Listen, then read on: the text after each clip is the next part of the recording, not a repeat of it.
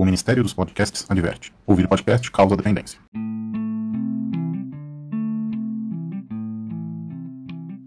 E aí, pessoal, beleza? Hum, tô sumido aqui, né? Do podcast, mas é realmente a semana muito corrida e, e ficou, pulou uma, mas eu não deixei de fazer. Tem uma surpresa aí depois, daqui umas semanas, eu vou mandar aqui para vocês um, um especial que eu fiz em outro podcast. Muito bacana aí, é surpresa para todo mundo. Tá legal? Bom, hoje o caso é pesado. É um caso pesado que é, eu tenho um profundo respeito sobre este caso e é uma coisa que me traz muita reflexão sobre experiências ufológicas, contato com seres extradimensionais ou seres extraplanetários, né? Muito se fala de a pessoa ter a experiência uh, e voltar, né? Falando que foi, foi abduzido, que viu o ser, que viu a nave, que viu, mas voltou, né? Pessoa volta e volta com essas histórias maravilhosas. Mas uma coisa que me intriga muito são as pessoas desaparecidas. E casos como esse que ainda não teve uma solução. Para mim, é um verdadeiro uh, mistério que envolve. Né? Bom, é o caso do garoto Marco Aurélio que desapareceu quando tinha 15 anos de idade. Bom, quem era Marco Aurélio, né? Marco Aurélio era filho do senhor Ivo. Ele era, ele tem um irmão gêmeo, ele era gêmeo do Marco Antônio, né? E ele era o bebezinho que veio depois, né? Ele nasceu muito pequenininho, com menos de um quilo, né? Os médicos mesmo é, falaram que a chance dele sobreviver nas primeiras horas pós o parto eram mínimas, né? Mas foi uma luta, foi uma luta é, e sobreviveu, né? Sobreviveu e ele era o, o, o irmão mais novo dos três, né? O mais velho era o Fábio, depois os gêmeos, Marco Antônio e Marco Aurélio.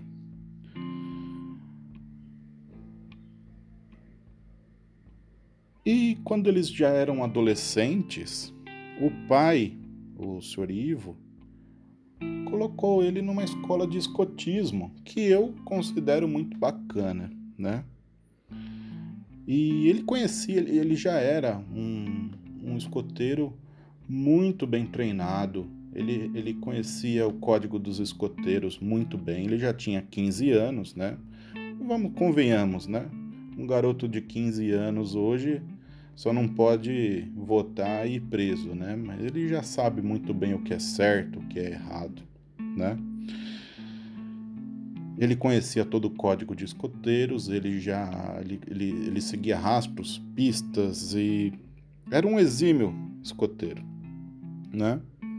E eles iam numa, eles estavam numa expedição, né? A expedição ali na, na Serra da Mantiqueira, eles iam subir o Pico dos Mairins, que era uma caminhada de aproximadamente 7,5 km e meio até chegar no Pico dos Mairins. E de aproximadamente 4 horas, 5 horas de caminhada até o pico. Bom, eles montaram um acampamento no pé da serra, né? Dormiram nesse, nesse acampamento e no dia seguinte, pela manhã, eles iam seguir o seguir o, a serra. Esse acampamento ficava numa fazenda onde tinha uma casa, né? Hoje é uma igreja. E eles estavam indo, né? Porém, nessa região ali, no Pico dos Mairins, tem uns buracos, umas fendas, né? Que alguns têm até 5, 6 metros de profundidade. Uma coisa bem perigosa, né? E o que aconteceu? Um dos seus colegas escoteiro pisou em falso e caiu com uma, uma perna dentro dessa fenda e torceu o joelho. É, praticamente a rótula se deslocou completamente. Esse amigo se chamava Osvaldo. Né? E como o, o Marco Aurélio ele era um exímio escoteiro, o que, que o chefe dos escoteiros solicitou? Solicitou para ele voltar ao acampamento e pedir ajuda, né? pedir ajuda para trazer suprimentos, equipamentos, tudo para o Marco Aurélio, para voltarem com, com o Oswaldo machucado. O que aconteceu? Marco Aurélio começou a, a demorar muito, começou a anoitecer, né? Então, o, que, o grupo decidiu voltar pela trilha é, carregando o Oswaldo. Quando eles chegaram no acampamento, o Marco Aurélio não estava lá. É uma triste notícia e ele nunca esteve lá. Pessoal do acampamento falou que ele não, não tinha chegado sozinho lá. E desapareceu. Bom, aí começa a, as buscas, né? As buscas foram, assim, na época, 1985, fazem 35 anos esse caso, foi uma coisa assim de cinema. Foram 28 dias de busca, mais de 300 pessoas envolvidas, cães farejadores, helicóptero, é, polícia civil, polícia militar, alpinista, os mateiros da região, todo mundo começou a, a ir atrás do Marco Aurélio. É, visto né, que já se passavam dias, já três, quatro, cinco dias, foram até o senhor Ivo e falaram: Olha, senhor Ivo, quatro dias já de desaparecido, nós vamos começar a procurar corpos pelo corpo do Marco Aurélio. Começaram a observar as aves, os urubus, né? Começaram a observar e nada, nada, nada, nada, nada. 28 dias até pararem a, as buscas e nem um vestígio do Marco Aurélio. O jornalista Rodrigo Nunes, ele cobriu todo o caso desde o início. Ele escreveu três livros sobre o caso Marco Aurélio e ele afirma que o corpo do Marco Aurélio não está lá na, na, na serra, sumiu, desapareceu, né? E até hoje é um mistério, né? O senhor Ivo. Eu convido a todos a, a assistir a matéria do Domingo Espetacular, que eu vou deixar aqui na, na descrição do vídeo. O senhor Ivo, que eu, eu, eu dou o meu profundo respeito a ele, porque eu também tenho uma filha pequena e eu consigo imaginar a dor que ele sente, né? Quando a gente tem um filho e acontece um um negócio como esse é o fim pra gente, né? Então, assistam aqui a matéria do Domingo Espetacular sobre esse caso. E existem hipóteses né, do que poderia ter acontecido okay, com Marco Aurélio. A primeira hipótese seria que ele teria tido uma perda de memória e alguém está criando, né? Ele, ele está ainda vivo, né? Em alguma família, seja como for, não conseguiu se expressar, né? Quem era, onde morava, tudo, e está sendo cuidado por alguém, por alguma família, né? Poderia ter acontecido também uma segunda hipótese, um sequestro, né? Inclusive um dos líderes do do, do, do escotismo foi muito investigado na época, chegou até ser torturado, que era a época de, do militarismo, mas nada foi encontrado, né? E o segundo caso, e ter, a terceira hipótese é a, ter, é a hipótese mais uh, extraordinária.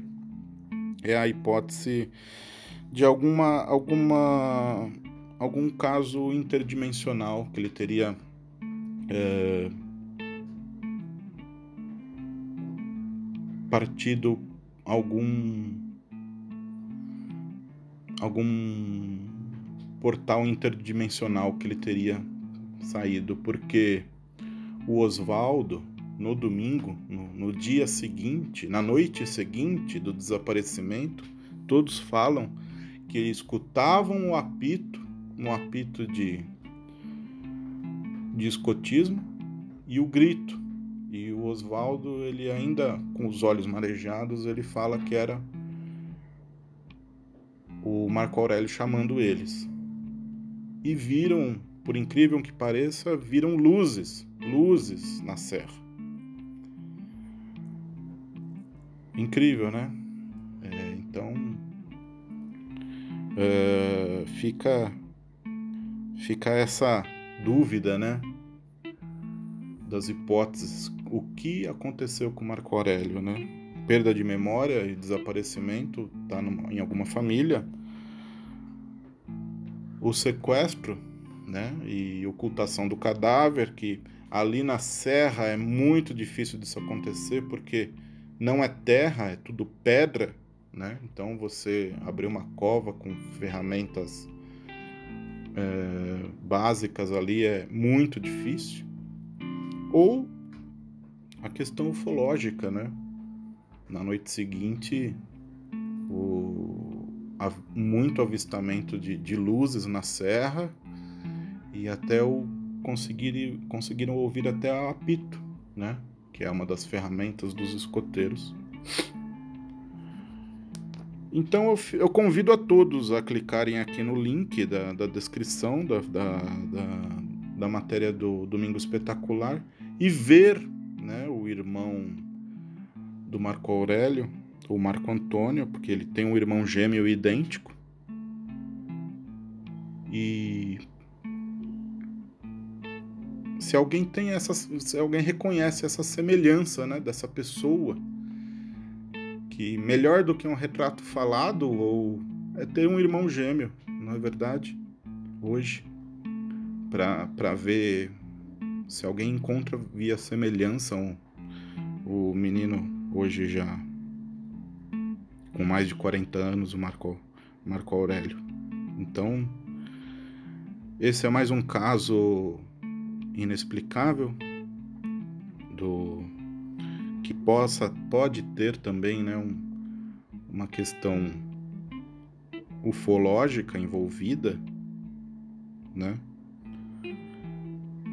Que houve avistamentos, né, de, de luzes na serra ali da Serra da Mantiqueira, também ali na região de Minas Gerais.